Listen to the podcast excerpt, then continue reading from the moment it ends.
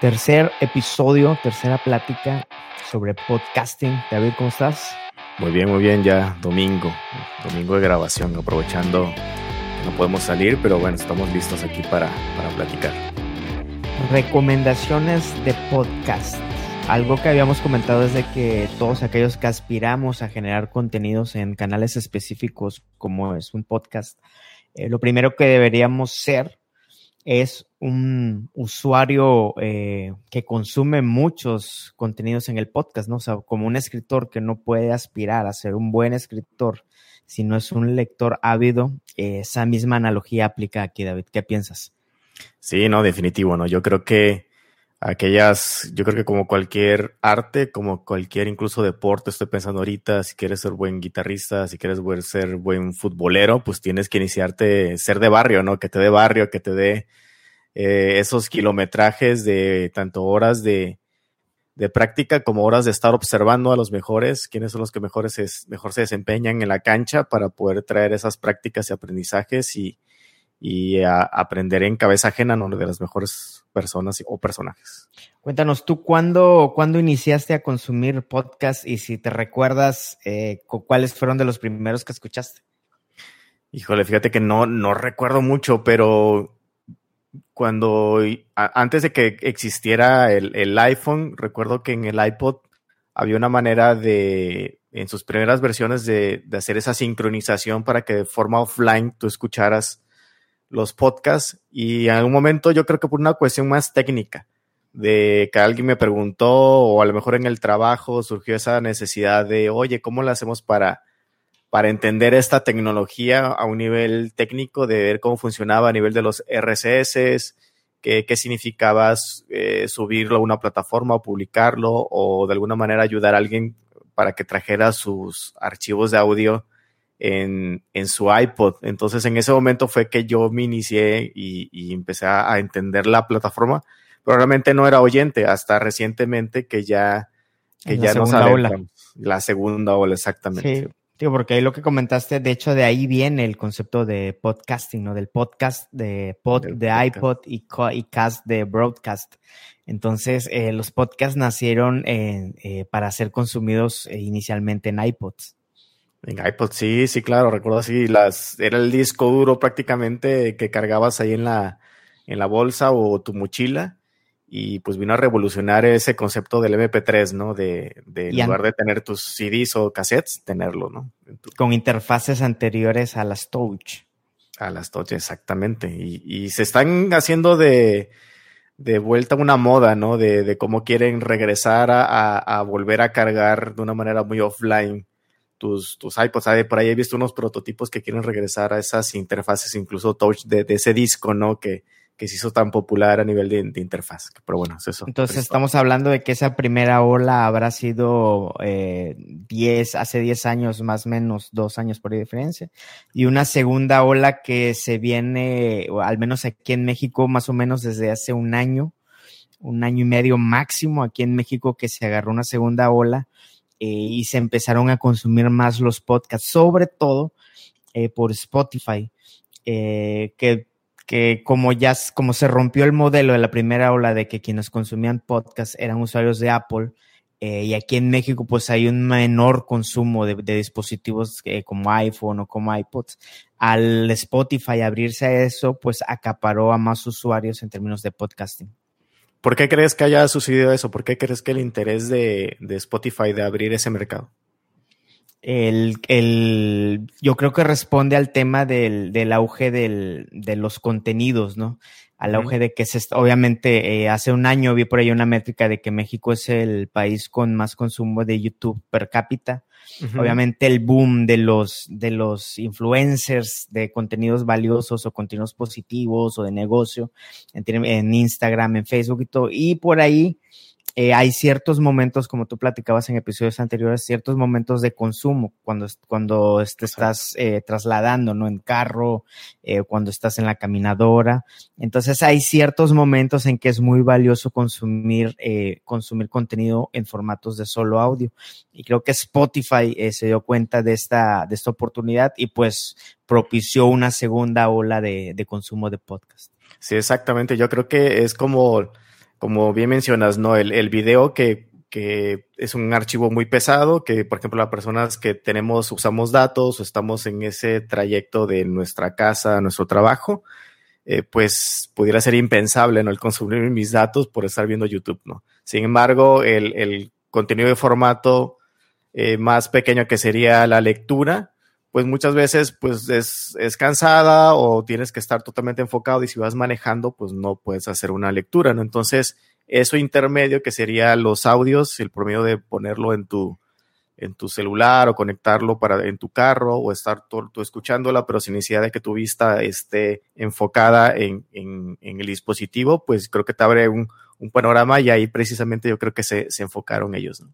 De acuerdo, súmale que pues también viene heredando eh, consumidores de, la radio, ¿no? Pero ahora con el concepto que consumes el contenido bajo demanda, o sea, cuando tú quieras y donde quieras, ¿no? El mismo principio de Netflix. Es correcto, es correcto. Yo creo que eh, es, es, es, muy interesante, ¿no? Cómo, cómo el mercado va poniendo una pauta y, y, se me ocurre esta siguiente pregunta. ¿Tú eres más de utilizar la plataforma Spotify o eres más de consumirlo en la herramienta de Apple? Fíjate que más, al inicio comencé más en la de, en la de Apple, pero ahorita la verdad estoy más en, en Spotify porque oscilo entre podcast y música. Ok. ¿Tú? Sí, no, definitivo. Yo creo que la es bien curioso, ¿no? Porque Apple tiene esta tendencia como, y, y, recientemente acaba de ser esa separación de las diferentes aplicaciones. Antes iTunes era como su, uh -huh. su aplicación. Bueno, en desktop F. sigue siendo, ¿no? En desktop sigue, siguen no, estando juntas. Ya las, ya, las, ya las separaron. Hay una, okay. bueno, no sé si es, es, es este relacionado a, a, creo que es Catalina, ¿no? La, la reciente actualización del, del sistema Lo operativo. Es. Y ya separaron el Movies, o creo que se llama Movie, o Apple TV, la, la aplicación relacionada a que tú, donde tú puedas, puedes ver las películas que tú has descargado y ya hicieron la separación. Entonces ahí está muy interesante, ¿no? Cómo, cómo sí está en esa tendencia de segmentar, pero por otro lado, Spotify eh, ha hecho, yo creo, desde mi punto de vista, muy bien en darle al usuario esa, esa gama de, de features para que tú puedas tanto tener tus playlists de música como también ahí administrar tus podcasts, descargarlos y hasta escucharlos offline. De acuerdo. Algo que todavía no se ve fuerte es la monetización en, para los creadores de, de, podcast. Por ahí Spotify, por ahí tiene una conversación pendiente con todos los que generamos eh, contenidos en podcast, ¿no? Bueno, cuéntanos tu primera recomendación de podcast que debemos escuchar y por qué. Pues fíjate que la, la primera es, es, creo que la, la tuya también de Robcast, eh, de Rob Bell. Rob Bell es una persona que, que creo que los dos coincidimos que, que, admiramos mucho en el contexto de lo que nosotros entendemos de espiritualidad. Eh, y de parte mía, la, la, recomendación o el por qué lo escucho. Eh, y eso me recuerda también una recomendación de, un amigo que al momento cuando yo le preguntaba, oye, creo que era un evento de esa vez, yo le preguntaba, oye, ¿cuál, ¿cuál, conferencia vas a ir a ver? ¿O cuál es el tema que te interesa más en este set de conferencias? Y él me hacía la recomendación o el, o el detalle de cómo él veía para elegir una conferencia. Dicen, mira, yo realmente el tema no me interesa tanto, me interesa más ir a escuchar a la persona, ¿no? Uh -huh. Entonces, en este caso de, de la elección mía de, de Rob Bell como uno de mis primeros tops en, mi, en lo que traigo escuchando es que definitivamente lo que él comparte lo que él está eh, observando, incluso en el contexto del COVID, cómo él lo está viviendo y lo que él, él le da por, por compartir, realmente res, ha resonado conmigo desde hace ya muchos años. Sí, fíjate, yo agregaría en, en, dos cosas, en la parte conceptual y en la parte de, ejecución. En la conceptual, eh, para los que tenemos un origen, un background cristiano, eh, Rob Bell viene de, de, esta cultura y ha ido avanzando, ha ido incorporando nuevos conceptos, abriéndose. Entonces, él es de las personas que te dicen, no me creas a mí, no, pero te estoy diciendo conceptos para que tú mismo generes tus búsquedas, ¿no? Entonces, quienes lo hemos seguido desde hace ya muchos años, es alguien que te inspira a, a seguir creciendo, ¿no? A seguir búsquedas. Eso en la parte conceptual. Y en la parte técnica, me gusta mucho eh, de que él cuenta por qué no tiene jingles o cortinillas de entrada o cosas así, porque no le apuesta mucho a la, a la, a la super o hiperproducción, ¿no? Ok, o el eh, tiempo, ¿no? Que se pudiera demorar en... Y el, de hecho, él, él cuenta de que en los primeros, pues dice que empecé con un micrófono bien chafa, cuenta él, y, y, siempre con la duda, ¿no? De que un día estaba grabando en sus primeros episodios y pues los, sus hijos haciendo ruido o su esposa con el ruido de la cocina y, el, y Rob Bell estaba de que ching, no le va a gustar mucho a la gente, pero dice, pero pues liberé el contenido, ¿no? Lo liberé. Y dice, para sorpresa de él, eh, la gente le empezó a escribir de que no manches, qué chido, este, por escuchar todo eso, esa naturalidad, porque nos sentimos como si estuviéramos en tu casa. Y entonces él descubrió ahí que ese sentido de, de hacer algo tan crudo o, o, tan, tan familiar le da una calidez este, muy chida o muy valiosa a sus pláticas. Claro, claro. Fíjate, sí, algo que yo también le, aprendo a Rob Bell es que, pues se nota, eh, y, hablando acerca de, lo que él hizo, de lo que mencionas, es el lujo que se pueden dar pocas personas, ¿no? Es como si, no sé, me imagino ya un Elvis eh, se pudiera dar el lujo de decir, no, pásame cualquier guitarra y, y grábenme, ¿no? Ya hay años detrás, ya un, un, un, todo un de, de años. Él, el Rob Bell habla de storytelling, tiene cursos, tiene libros, este, da, da este seminarios y da tours por todo Estados Unidos, eh, otros continentes. Entonces, yo creo que son las personas que se dan ese lujo de minimizar la, la producción o la preproducción. Porque el valor eh, está en el mensaje. El valor está en el mensaje, exactamente. ¿Qué otro? ¿Cuál sería tu siguiente recomendación? Mi siguiente recomendación es Tony Robbins. Tony Robbins también tiene un podcast y yo creo que es de, también de los que más he escuchado. Y yo creo que también responde al, tema de que yo sigo a la persona desde hace mucho y, resuena mucho los libros que él tiene, las pláticas que él tiene, la TED Talk que tiene. Entonces, de una manera natural, eh, lo busqué en, podcast y, como que es, yo creo que ahí es, es, bien curioso, ¿no? Porque sigo, como que uno lo va siguiendo, ¿no? Alrededor de, de su contenido y es, una manera muy natural de cómo uno, eh, si a lo mejor estoy leyendo un artículo o a lo mejor un micro contenido en redes sociales acerca de él, pues termino escuchándolo también en podcast, ¿no? Entonces ahí se cumple ese seguimiento de, de, de seguir a la persona, ¿no? Por, por la resonancia que hay en las ideas, ¿no?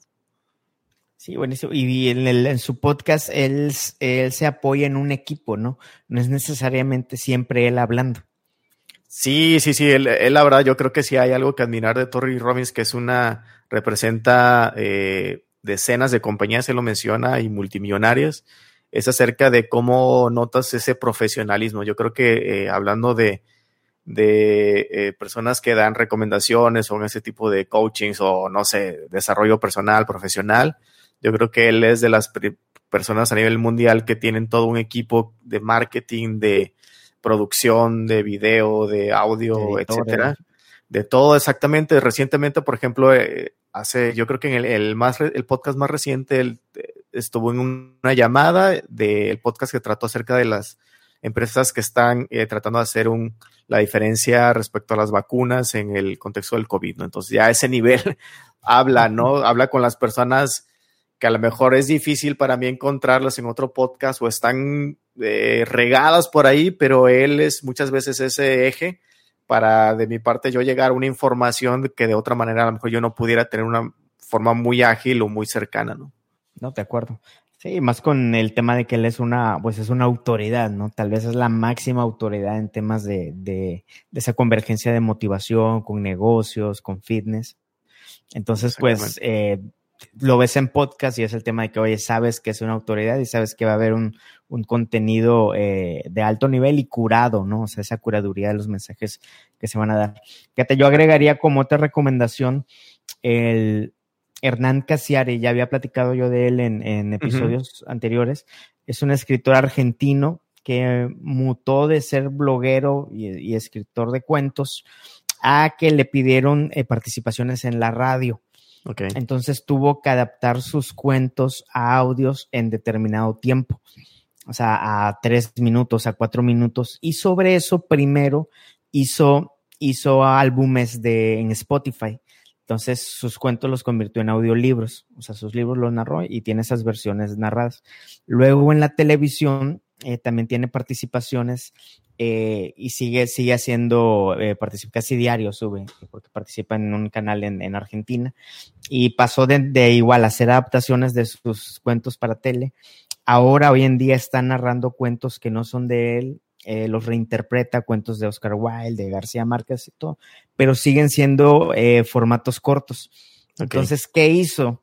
Eh, todos los que lo seguimos, pues nos quedamos con las ganas de que, oye, pues tienes más carnita, ¿no? Entonces él se dio cuenta de eso y él mismo como escritor abrió un podcast que se llama Hernán Casiari de larga duración, en donde okay. al día de hoy solo lleva dos episodios okay. eh, de, de, más de 10 minutos, pero son un deleite porque él lo narra con calma, eh, te da más detalles, eh, te da juega mucho con la historia, la elabora, se ve que la disfruta narrándola, e incorpora incluso eh, voces de otros personajes.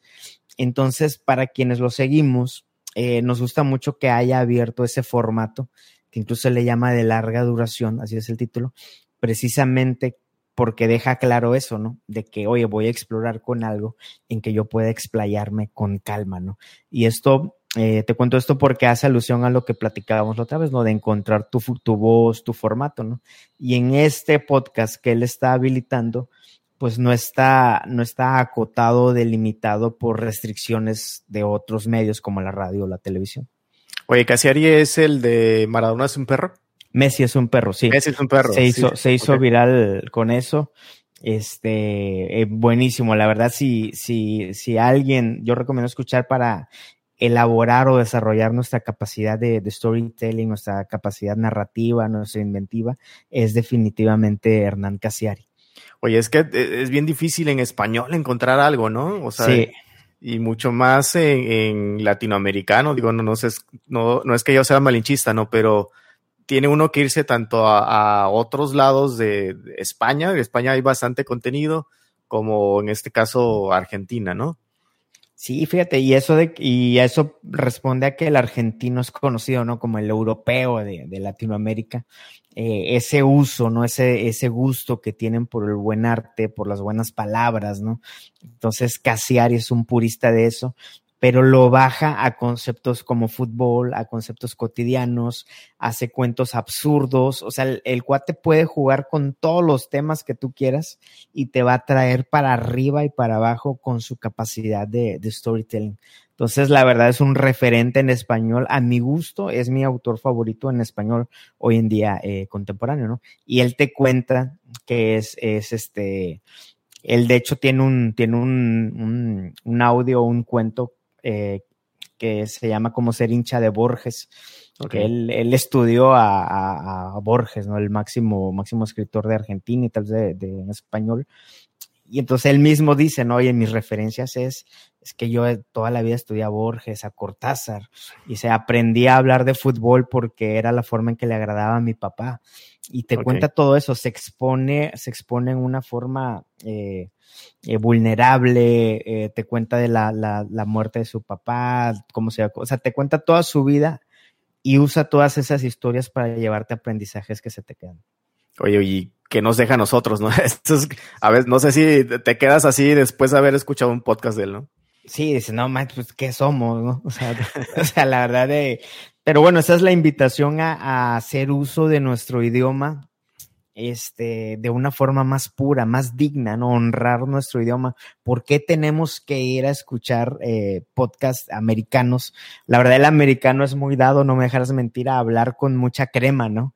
Y claro. los escuchas y dices, ah, la bestia, cómo articulan las palabras muy padre, ¿no? Y a veces en español falta, falta esa, falta esa pureza del lenguaje, ¿no? Claro, falta que más nos atrevamos y sobre todo que estudiemos y que experimentemos y, y leamos mucho, ¿no? Porque yo creo que la, la forma en cómo uno va articulando, va desarrollando las ideas, tiene que ver muchísimo con lo que uno lee, ¿no es cierto? Bueno, y alguien que lo articula muy bien, tanto en inglés como español, es Jason Silva, ¿no? Sí, sí, no, yo, Jason Silva, para ahora que lo vimos recientemente en el Link, el evento acá en Monterrey, eh, la verdad que ya lo hemos venido siguiendo desde hace ya muchos años. Y yo creo que más allá de poderlo catalogar como un futurista, que de hecho muchos es como que su manera de, en que lo presentan. Encasillarlo, ¿no? Encasillarlo o, o filósofo futurista. Eh, yo creo que es más un storyteller, ¿no? Aquella como, como Rob Bell, muy parecido, ¿no? Como aquella persona que a veces, este, incluso recuerdo una anécdota de, sobre Bono también de YouTube, de cómo a él, a él también se le cataloga como una persona que de una idea, incluso una vez le, le ponían como ese, ese reto, ¿no? En, en, un, en un show de esos de, de entrevistas, ¿no? Donde le pusieron una taza, ¿no? Y le, le dicen a Bono de, oye, a ver, preséntame esta taza, ¿no? Y, y Bono empieza a decir, sí, mira, es que la taza es la que encubre y la que mantiene algo y la presencia de un té helado, ¿no? Entonces, esa persona como un Jason Silva que logra poner una idea tal vez muy insignificante, muy eh, pequeña y te la logra presentar de una manera atractiva, de la cual una hace despertar esa capacidad de asombro que él mismo está viviendo y a través de lo que él le llama el flow, eh, pues logra cautivarte, ¿no? A través de los videos que él tiene en YouTube y definitivamente en el podcast se nota siempre ese intercambio de ideas con las personas que entrevista eh, para precisamente hacer de, de, todo un concepto, pues algo pues muy atractivo, ¿no? Sí, parte del, o mucho del valor que tiene Jason Silva es que conecta muchos puntos, ¿no? Claro. Conecta cosas de tecnología con cosas, eh, con poesía, con arte, con creatividad, con eh, neurohacking, o sea, te, te, su, su, espectro de temas es muy amplio y a su vez hace que converjan, ¿no? Entonces eso hace muy valioso eh, la forma en que Jason Silva rearticula las ideas. Lo vimos desde, él, él fue conductor de un programa en Nat Geo que se llamaba Juegos del Cerebro, Brain Games. Ajá, Entonces, desde ahí ya lo vimos, ya hace poco también volvió a estar en, en Nat Geo, pero se hizo famoso en redes sociales porque empezó a hacer unos clips en YouTube que se llama Shots of All ahora uh -huh. sí, ¿no? En de que en cinco minutos eh, cuenta conceptos muy padres, pero la forma en que él los narra, la energía en que él pone eh, las palabras, lo hace algo muy, muy único, ¿no? De hecho, es de las cosas que él cuenta, ¿no? De cómo se debe el hackear, cómo debe él propiciar eh, su estado de ánimo en, en, función del entorno y de sus rutinas para poder entregar esas cápsulas eh, de conocimiento, de contenido, la verdad, top. Claro, claro, siendo él un venezolano de origen, tiene una manera en cómo articula en inglés muy, muy interesante, que la verdad que no sé si algunas personas que su lenguaje natural fuese el inglés pueden, pueden hacerlo de esa manera, ¿no? Entonces, sí, padrísimo y muy recomendado escucharlo si se quiere aprender algo diferente y sobre todo si el interés es relacionado al, a la creatividad. Me pierdo un poco cuando empiezo a hablar de los psicodélicos y de todo este tema de los hongos. Pero digo, en general muy padre y siempre invita a personas que, que, siempre tienen una manera diferente de ver las cosas. Entonces, muy, muy recomendado este Flow Sessions, se llama. De, de Jason Silva. ¿Otra, ¿Otra persona que recomiendes en español, Sam? Mira, eh, eh, el León Krause, León Krause es un periodista mexicano, es hijo de Enrique Krause, otro periodista e historiador mexicano. León Krause hoy en día radica, si no, si no me equivoco, en Los Ángeles. Entonces, y tiene un hermano que se llama Daniel Krause, eh, que hace, es guionista, es cineasta. Entonces, entre los dos, entonces Daniel Krause produce el podcast y León Krause lo narra. El podcast se llama Historias Perdidas. Entonces toman, toman misterios eh, de la historia, este, eh, no sé, la historia de, de, Rasputín, la historia de Robin Hood, eh, la historia sí. de los sobrevivientes de los, de los Andes, o sea, muchas cosas, muchas de ellas que, que, han quedado sin respuesta. Entonces, ahí el valor que yo veo es la inversión que le dan a la preproducción. Se okay. ve que hay una investigación gigante, hay un, todo un proceso de vaciar ideas, de estructurarlas, de editarlas, de revisiones y finalmente la ejecución magistral de León Krause, que es un cuate pues que habla maravilloso, ¿no? Pues toda su vida claro. ha sido de radio y de televisión. Entonces, eh, Historias Perdidas para mí es un claro ejemplo de un podcast eh, que es producido de la A a la Z con impecable perfección. O sea, la edición de audio, los efectos de sonido están bien pensados, la música, es increíble. Haz de cuenta que estás viendo eh, una serie de Netflix, pero en podcast. Oye, ¿y está patrocinado? Está a veces, a veces hay, hay inserciones eh, como que les pagan pautas para, para sugerir otros podcasts. Okay. Y pues hacen mención también a de que está producido por Editorial, editorial Clio. Entonces, pues en mi, a mi gusto es, es un buen referente de, de algo que está en el, en el extremo de la, de la producción este, de, de inicio a fin. Ok, digo, es una persona de oficio, ¿no? Tantos años que tiene en la, en la radio. Son escritores, digo, son, son, escritores. Entonces no hay lugar ahí a la improvisación, no, no, son, no son diálogos, no nada, sino son, son historias narradas totalmente este, al pie de la letra. Cassiari no, Cassiari, por ejemplo, se va un poquito para acá y, y si bien tiene su guion, eh, Cassiari improvisa en algunos pedacitos. Entonces se ve porque cuando se estaba hablando, ¿no? El León Krause, ¿no? En este podcast, León Krause eh, se ve que está siguiendo el guion al pie de la letra.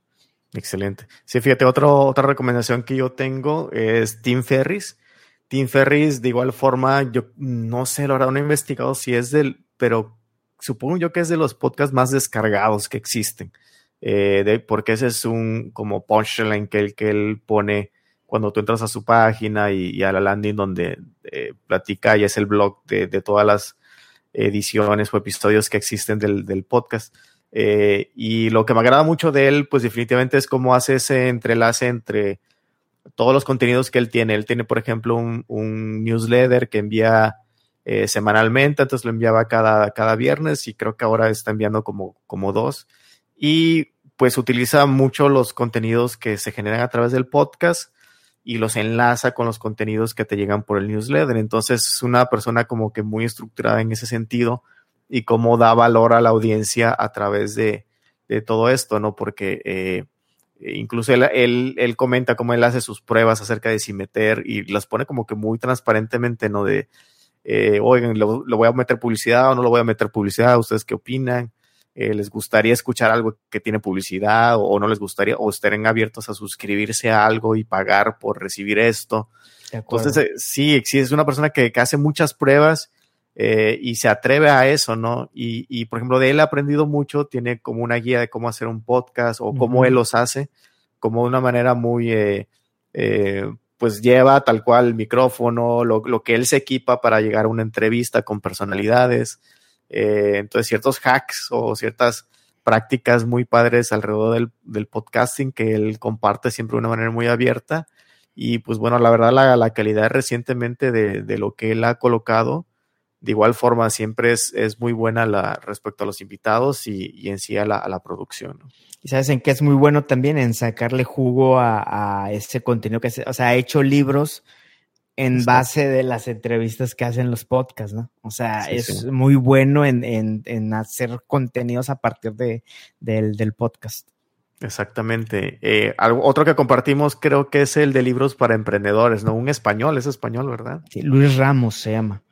Luis eh, padrísimo, ¿no? Es un buen ejemplo de que, de que puedes, lo que acabamos de decir ahorita de Tim Ferriss, que puedes hacer contenidos a partir de otros contenidos, ¿no? Él lo que hace es que lee libros y los rearticula en alrededor de una hora o menos, de una forma muy amena, contando él sus aprendizajes, ¿no? Entonces, pues la verdad, yo me he chutado varios libros, este, gracias a, Luis Ramos. Claro, sí, sí, es, y, y ahí la verdad muchos no ven esa, oportunidad en el mercado, por así decirlo, esa especialización de la curadería, ¿no? Existen personas, eh, y yo creo que de las profesiones más viejas, por así decirlo, es la del arte, ¿no? esa persona a la cual uno se acerca para preguntarle si un arte es valioso, un cuadro, una representación artística es valiosa o no es valiosa, para ya no tener que aprender de arte, entonces se delega o se outsourcea que una persona por medio del tiempo se ha especializado en conocer del arte, ¿no? Pero poniéndolo en el contexto de esa persona ahora en nuestros tiempos, pues existe una toda una gama de posibilidades de generar un podcast, contenido en redes sociales, donde tú seas un curador de algo, ¿no? Un contenido, ya háblese de fútbol, háblese de herramientas a lo mejor, de software, herramientas ahorita que sabemos de comunicación, de videoconferencias, ¿no? Existen muchas ideas, yo creo, por ahí acerca de las listas, ¿no? Lo que ha hecho BuzzFeed y creo que es una muy buena idea para estar generando contenidos en los podcasts. Fíjate, ahorita que hablas de curaduría, eh, otro de mis podcasts eh, favoritos que escucho mucho es de una chava de aquí de Monterrey que se llama Roberta. El podcast se llama Hablemos Arte, en donde ella a través de un lenguaje muy normal, muy cotidiano, explica eh, conceptos complejos de arte, ¿no? Obviamente sin profundizar y juega en la frontera entre sí verse experta, pero no tan experta como para ya mostrarse erudita, ¿no? Entonces el podcast de Hablemos Arte es buenísimo para, para, para iniciarnos en este gusto por el arte, sobre todo en cuestiones de pintura, y, y también tiene muy buenas ejecuciones en sus contenidos gráficos. Entonces eh, tiene una marca coherente con el tono con el que platica y con lo que comunica también a nivel de, su sistema visual. Hablemos arte. Hablemos uh. arte. Yo, sí, sí. Creo que hay, hay varios podcast por ahí. La verdad, yo no casi no escucho, no, no porque estén mal o, o, bien, sino yo creo que por falta de tiempo, pero sí, Yuri, mi esposa, eh, de igual forma recuerdo Fer, también uh, escucha varios podcasts que, este, que están por ahí de, de personas que, que, se están este, pues animando a hacerlo y, y son muy famosos, ¿no? Es, esos podcasts en donde, como tú bien mencionas, de una manera muy natural platican acerca de sus intereses y pues están aventando a, a, a, hacerlo. Digo, qué padre, qué padre que, que, en español hagan y existan más estos, esos podcasts, ¿no? Sí, bueno, por ejemplo, el de nuestro amigo Enoch, que se llama Refabulare. Exacto. Donde Enoch eh, platica, Enoch tiene un doctorado en estudios humanísticos. Ha viajado a Israel y a varias partes de, Medio Oriente. Entonces ha estado platicando de sistemas de creencias, de historias que tienen que ver con el Islam y el cristianismo. Entonces, eh, son como lo que tú comentabas, ¿no? Cosas de nichos muy específicos, pero que son muy valiosos a diferencia de que de podcasts que, que hablan de muchas cosas, ¿no? Que también tienen su valor, pero pues a veces sí hay que meterle segunda a ciertos temas, ¿no? Como, como el de Hablemos Arte o como el de Refabular.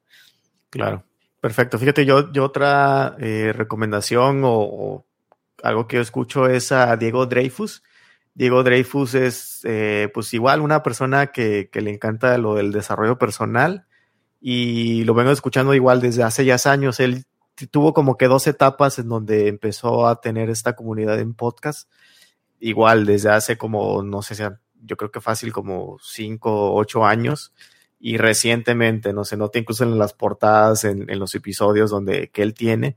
Y recientemente él ha estado en, en los top tens de, de de, de todos México. los de, de México, por, por, sobre todo por esa antelación de estar en el podcast desde hace muchísimo, ¿no? entonces uh -huh. tiene muchísimo contenido ahí. Y yo creo que de manera personal a mí me, me agrada mucho eh, porque confronta mucho las ideas. Yo creo que es algo que, que resuena mucho conmigo de, de confrontar las ideas, confrontar los formatos incluso, confrontar el cómo hacer un, una inserción de publicidad dentro del propio podcast, confronta incluso un, un, día se puso a platicar con sus hijos, un día, eh, se, no sé, tuvo una experiencia y se pone a platicar acerca de eso, o sea, rompe mucho los formatos, ¿no? Y eso yo creo que eh, me agrada a mí mucho para mantenerme como que alerta de decir, oye, no es, no es simplemente como alguien más lo puede estar haciendo y él está haciendo algo diferente, oye, pues qué padre, ¿no? También puede ser válido eh, claro. al momento de hacerlo, ¿no? Sí, claro, mostrando eh, lo, lo, que hemos venido hablando, ¿no? De que es un espectro muy amplio de formatos y de voces que puedes ir encontrando, ¿no?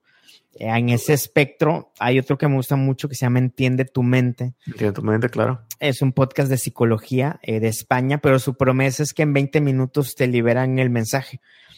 Entonces, eh, y pues digo, conceptos tan densos, ¿no? Como, sí, como sí. de la psicología que pudiéndose extender a una hora, dos horas, eh, se clavan mucho en hacerlos en 20 minutos. De hecho, eh, aparecen en playlists de Spotify de, de qué hacen, ¿no? De qué cosas de menores a 20 minutos. Entonces es muy valioso, es muy valioso. Se juntan dos, tres psicólogos a platicar sobre ese concepto y se clavan ahí, ¿no? Sin andar divagando mucho. Entonces es buenísimo, entiende tu mente. Ahorita que hablábamos de lo poco que hay en español, ¿no? Sí, sí, sí, no, ese es, ese es buenísimo. También he escuchado varios, varios podcasts y se nota rápidamente la experiencia que cada uno tiene, ¿no? La manera en cómo articulan las ideas no es así a la ligera o no dándote como, oye, es esto, ¿no? Sino se nota de volada esa, ese craft o esa, esa experiencia que ya tienen, ¿no? Decirte las ideas, mostrarte como que diferentes perspectivas y que se sientan como recomendaciones y no situaciones que definitivamente no, no es como blanco y negro que te tienes que tomar al pie de la letra en el contexto de la psicología. Entonces, sí, buenísimo, buenísimo ese podcast. ¿Tú cuál otro más escuchas? Fíjate que recientemente el que hizo Diego Ruzarín con Farid, es bastante bueno. O sea, considero que la mancuerna o la combinación que ellos tienen y, se nota la, la, relación que ambos tienen de, de, amigos, de amistad y la manera como ellos abordan un tema, se me hace eh, muy bueno. Incluso se me hace muy padre que ellos como que intentan, conociéndose, supongo yo, el, el, hecho de que hablan mucho o que pueden explayarse mucho del, de los temas, el hecho de cerrarse y tratar de, de acotarse a un tiempo, creo que los, los ayuda muchísimo en el formato. Eh, entonces, sí, es una recomendación Farid y Diego, eh, de aquí de Monterrey. Sí, bueno, y Diego tiene el, el que hace con su hermano de Rutsarin Bros, eh, que tienen invitados, pero pues digo, Diego es una persona, Diego Rutsarin es una persona que tiene cuerda, tiene material, este, eh, impresionante, ¿no? De muchos, muchos temas de un nivel de profundidad que, que poco se ve en el, en el país, eh, la verdad, me atrevo a decir. Sí, sí, claro, la, la verdad, mis respetos, por ahí escuchen el, el que grabamos de, de su ya con él. Dos, exactamente, un podcast que eh, grabamos directamente ahí con él y otro cuando nos acompañó en la, en la oficina, en las Net Talks. En la, en la última Net Talk que pudimos hacer. Otro que yo escucho eh, uh -huh. es el de School of Greatness, de Lewis okay. Eh, okay. De él, bueno, tiene formatos que ya hemos platicado, pero específicamente el aprendizaje que quiero compartir es que tiene una onda que se llama Five Minute Friday. Okay. Los viernes hace un episodio chiquito de cinco minutos. Órale. Entonces se da esa licencia, se da esa libertad para de que, oye, pues el viernes hago algo, algo bien chiquito, ¿no? Eh, algo similar hace un, un, un fotógrafo canadiense que sigo mucho, eh, Peter McKinnon, él, él, es un canal de YouTube y él hace lo mismo los, los, los martes. Okay. Eh, hace contenidos de dos minutos. Entonces, eh, y regresando al de, de, School of Greatness, de que es un, es un episodio de cinco minutos los viernes, pues a veces darnos esa libertad, ¿no? De que, oye, claro. a veces tengo mensajes cortitos que dar, pero siguen siendo valiosos, ¿no? Entonces abres, abres ese espacio en tu estrategia editorial. Claro, a lo mejor ayuda mucho como a bajar esa expectativa y esa promesa, ¿no? Si alguien, si tú rápidamente ya la bajas, y no decir, oye, este es un mini episodio, ¿no? Incluso atreverte a, como decíamos la otra vez, grabarlo con celular, grabarlo en otros formatos, eh, de una manera más relajada. Entonces la persona pues sabe que es algo corto, algo no muy producido, a lo mejor no va a tener cortinillas. Y es un escaparate para ideas que a lo mejor si, si piensas en producirlas o por la temporalidad de la propia idea, eh, pues es importante que las produzcas y las desarrolles en ese momento. De acuerdo. Eh, ¿Tú algún otro que escuches? Fíjate, otros dos. Eh, el de Alex Fernández, de. Creo que se, ah, creo que se llama buenísimo. así. Sí, sí de humor. No, muy buenísimo. De stand-up, yo creo que aquí en México es de, de, los mejores y sobre todo de esta manera como técnicamente me agrada mucho cómo lo, lo maneja, incluso hace sus grabaciones en YouTube y el mismo pues le sabe, o sea, se ve que se ha clavado en, en este rollo de la consola, la grabación, su micrófono eh, profesional, el, los incidentales de audio, entonces hace una experiencia muy padre, muy padre el, el, cuando uno pues está, ahora sí que de humor, de escuchar de algo de humor, ¿no? Y sabes que, eh, digo, a veces demeritamos, ¿no? A los, a los que hacen stand-up pero Alex Fernández es un claro ejemplo de la, de la inteligencia emocional te das cuenta cómo maneja sus invitados, o sea, se hace, se hace el que jajaja, jejeje. Sí, sí. Pero se los trae para arriba y para abajo con las preguntas que hace, los hace sentir cómodos. Este es muy hábil, tiene una inventiva impresionante. Me hace recordar también a Franco Escamilla claro. en YouTube.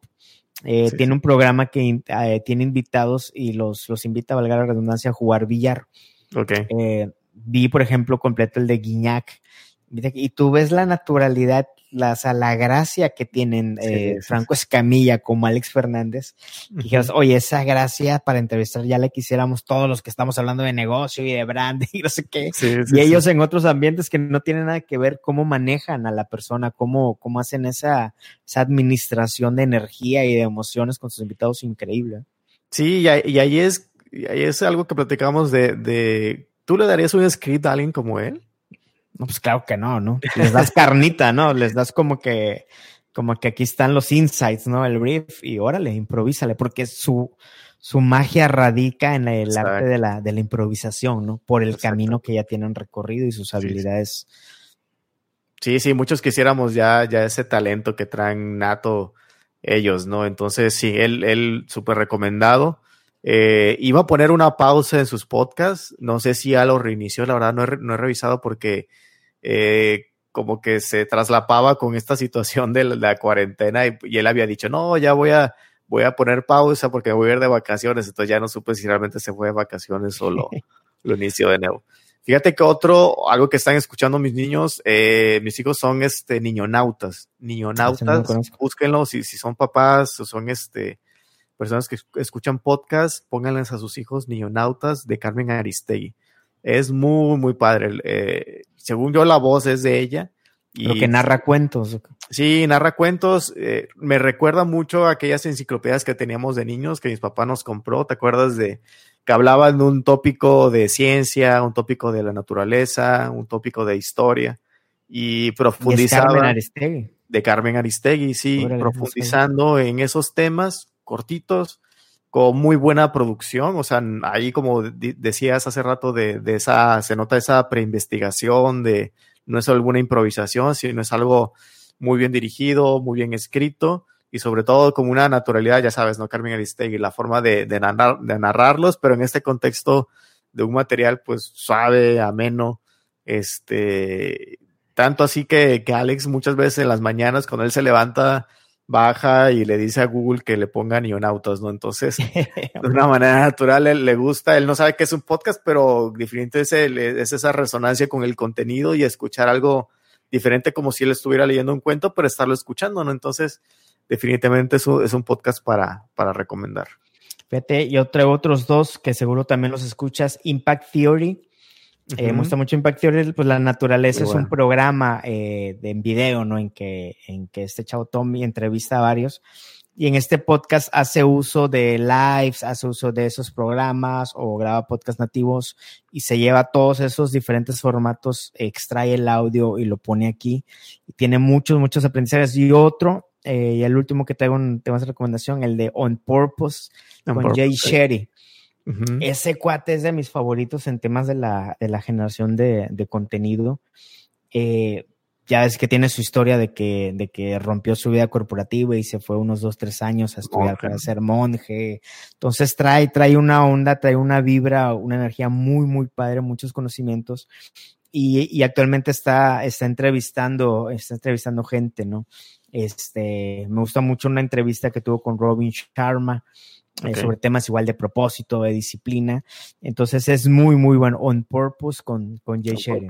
Sí, sí, él se, tardó, ¿no? Se tardó en sacar su podcast, ¿no? Porque él era muy bueno en Facebook, sobre todo, ¿no? Se hizo muy viral en Facebook. Digo, está, está curioso, pudiera ser que esa estrategia, digo, en ese nivel y ese tipo de personalidad también puede resultar en el hecho de decir, bueno, yo no salgo necesariamente cuando todos están saliendo, me espero, y, y cuando salió realmente no, noté la volada y se posicionó en los primeros lugares, ¿no? Por todo el trabajo previo que hizo de su posicionamiento, ¿no?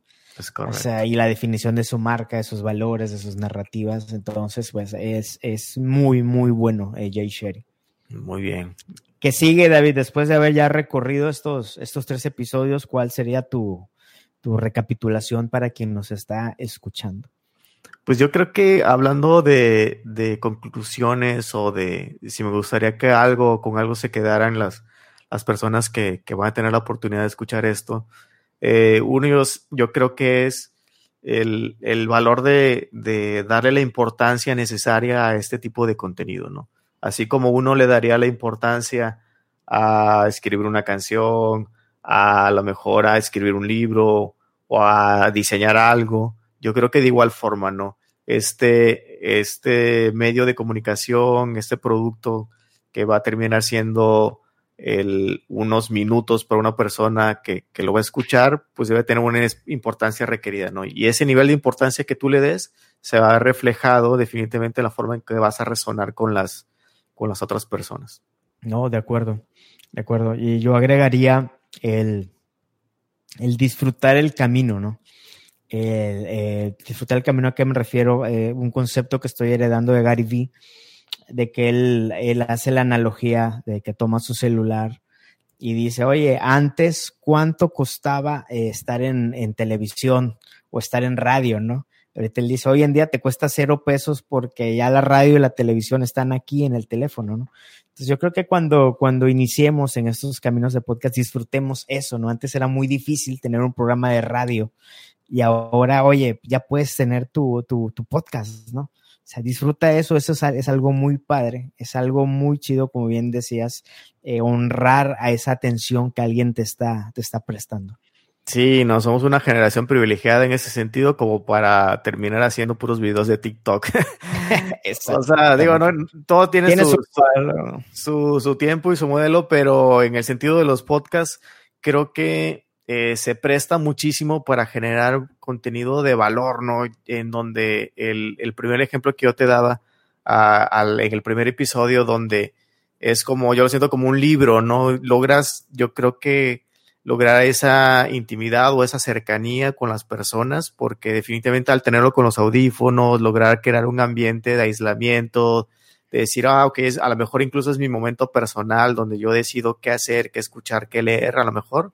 Entonces, eh, ahí tú puedes ser parte de esa intimidad con esa persona eh, cuando empieza a hacer algo por ella misma, ¿no? En el contexto del crecimiento profesional, el aprender algo diferente, en conocer algo diferente. ¿no? Entonces, yo creo que el, el, caso de los podcasts, cuando uno logra hacer bien, puede lograr entrar en ese círculo y esa esfera eh, muy personal y cercana con las personas que te escuchan. Perfecto. Pues bueno, muchas gracias. Estos fueron tres episodios de podcasting. Por ahí nos gustaría seguir ahondando en el, en el tema, con algunas entrevistas de otros amigos que tienen igual muchos hallazgos. Y posteriormente eh, también hay un tema que nos gustaría abordar, que es el branding, ¿no? Este, también llevamos ya un camino recorrido y también quisiéramos poner, liberar al, al mundo o a nuestro entorno esos pequeños, grandes aprendizajes que, que hemos ido acumulando a prueba y error. Exactamente, muchas gracias y, y pues bueno, nos escuchamos en la, en la próxima. Muchas gracias. Gracias, hasta la próxima.